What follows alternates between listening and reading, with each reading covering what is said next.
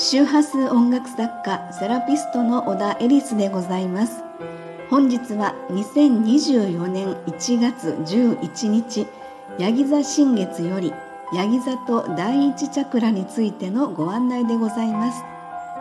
本日の BGM はヤギ座新月より第一チャクラ対応の周波数音楽として、え創作しております。またこの収録内容の補足といたしまして周波数音楽のことチャクラのことなど説明欄の方でご案内しております。それでは今回のヤギ座と第一チャクラについてスタートいたします。2024年1月11日20時59分ごろヤギ座で新月となりました。今回のヤギ座新月のイメージ音楽を創作する時に私の頭の中で広がったストーリーはこんな感じです。日常があること。日常があることの大切さに気づく。当たり前ではない日々の尊さ。尊い時間。何気ない日常が感謝で満たされる。ヤギ座と第一チャクラです。まずヤギ座とルールの関係性を持つ天体は土星ですが土星は堅実責任具体的構造化自立自制。そしてヤギ座は責任構造社会の完全性と安全を守る。また第一チャクラは基盤本能今を生きる冒険心自信などとなります。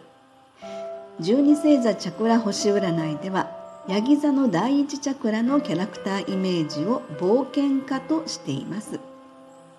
またタイプ別キャラクターといたしましては思い描いたことを確実に実現させる冒険家となります。ホロスコープにヤギ座を持つ方へのご参考になればと思います。えちなみに今回ヤギ座新月の天空図より10点体中のバランスからチャクラの傾向を読んでみますと第1チャクラ4つ冒険家4人第6チャクラ4つ魔法使い4人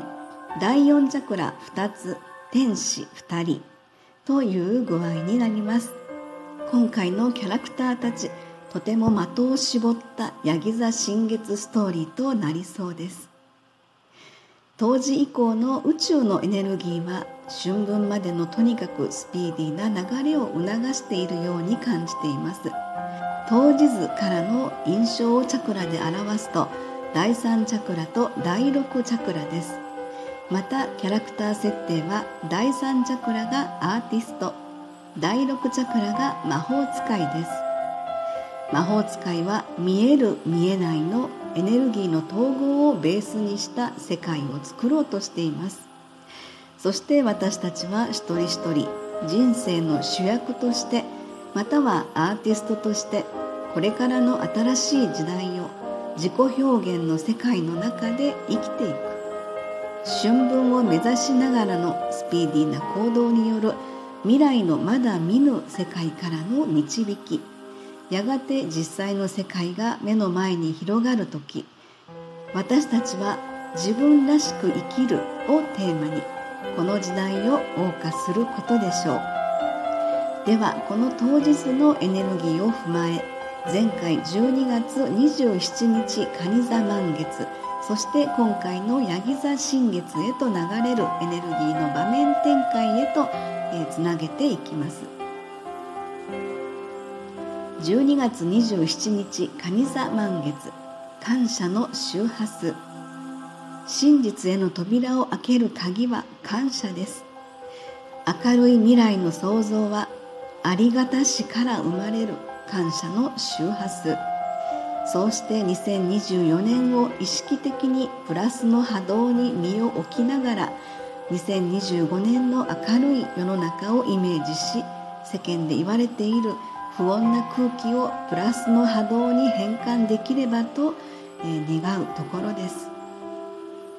1月11日ヤギ座新月。日常があること。お正月早々本当に大変な出来事が続きました。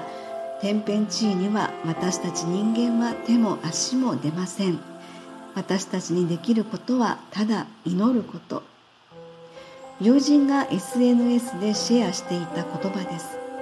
心配ではなく愛と祈りのエネルギーを能登半島に向けて送ってほしいと、えー、この言葉は能登半島在住の画家さんが言われていたそうです。今回のヤギ座新月の天空図からは調和と応援のエネルギーを感じるような星たちの配置にもなっているようです。ではこの天体からのチャクラリーディングとチャクラをキャラクターに置き換えて、えー、表現してみます。第一チャクラ4つ。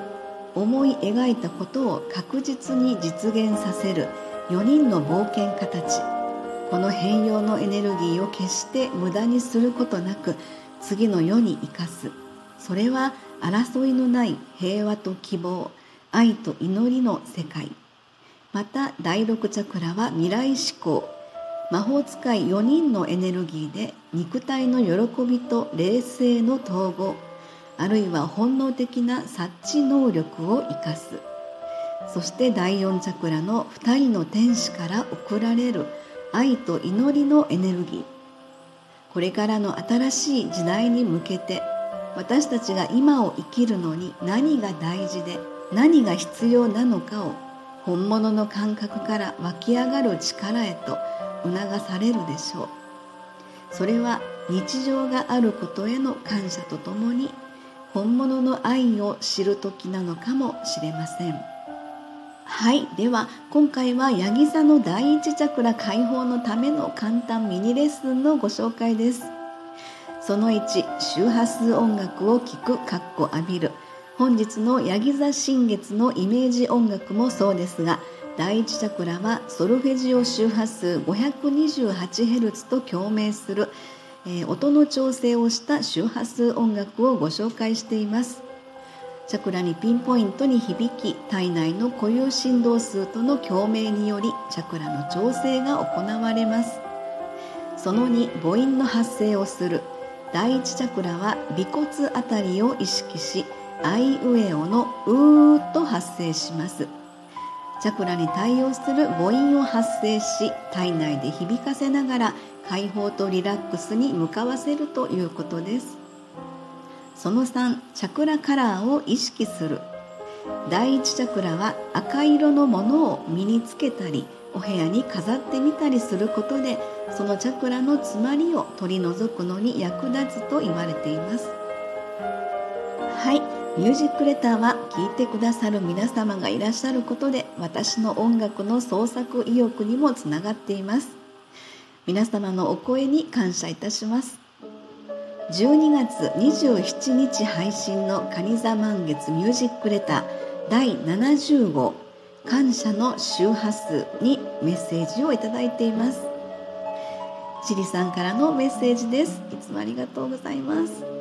え、行動のシンクロなどチャクラメッセージが響いた。12月27日の朝娘から熱が出て体調が悪いと突然連絡があり予定変更して娘のところへ駆けつけました。一日孫の世話や掃除や洗濯をしていたので今日の満月は引き寄せはないかなと思ってました。帰宅して日付が変わる頃に娘から「今日はありがとうおかげで良くなってきたよ」と感謝のメールが来ました。それからミュージックレター聞いてチャクラメッセージを読んでああ私が感謝されるという引き寄せだったと気づきました。娘に感謝されて娘や孫がさらに愛しいと感じる満月になりました。ちなみに熱が出た娘は蟹座です。感謝の周波数素敵ですね。エリスさんありがとう。はいチリさんありがとうございます。もう読ませていただいてこれこそが感謝の周波数だなということですごくその思いが循環してるなというふうに感じました。でまた娘さんが蟹座だっていうこともあって蟹座満月の日に蟹座の娘さんからえ感謝をもらったということがですねもう本当にこれまでのチリさんのやっぱりその思いっていうのがその深い思い愛情がですねやっぱり循環することによってこういうご家族様との間の中でまた改めて愛情を感じる出来事があったというふうに感じますね。えー、特にまあカニというのはカニ座ですよね。家族とか身内っていうふうなところでも読む性質でもありますので本当にカニ座満月カニ座の娘さんから、えー、感謝をもらったということで素晴らしい感謝の周波数だと感じました。はいありがとうございます。プレミアム新月満月ミュージックレター第71号ヤギ座新月ミュージックレター。日常があること。第一チャクラ尾骨のあたりと共鳴する周波数音楽と十二星座チャクライメージストーリーのご案内でした、えー、直感で何か感じられましたでしょうか？また今回、えー、ヤギ座新月の天空図よりさらに詳細なチャクラメッセージを受け取りました。それらのキーワードは今回は3つです、えー、今何が大事で何が必要なのか。大事なことは見えないエネルギー。内側から湧き上がる大事なこと。今回は「大事」という言葉から、えー、チャクラごとのメッセージとして受け取りました、えー、このそれぞれ3つのタイトルからのチャクラメッセージのさらに詳しいお話と「え、ヤギ座新月イメージ曲のフル音源「日常があること」をご希望の方は、え、リンク先ご参照のほどどうぞよろしくお願いいたします音楽の方は次の満月までの過ごし方においてもその間の心体魂のメディカルセラピーとしてご利用いただければと思いますまた第一チャクラ対応の周波数音楽としてもぜひご活用くださいませ。えー、次回は1月26日獅子座満月ミュージックレターです獅子座生まれの人は 639Hz と共鳴するアーティストタイプです最後までお聴きくださりありがとうございました。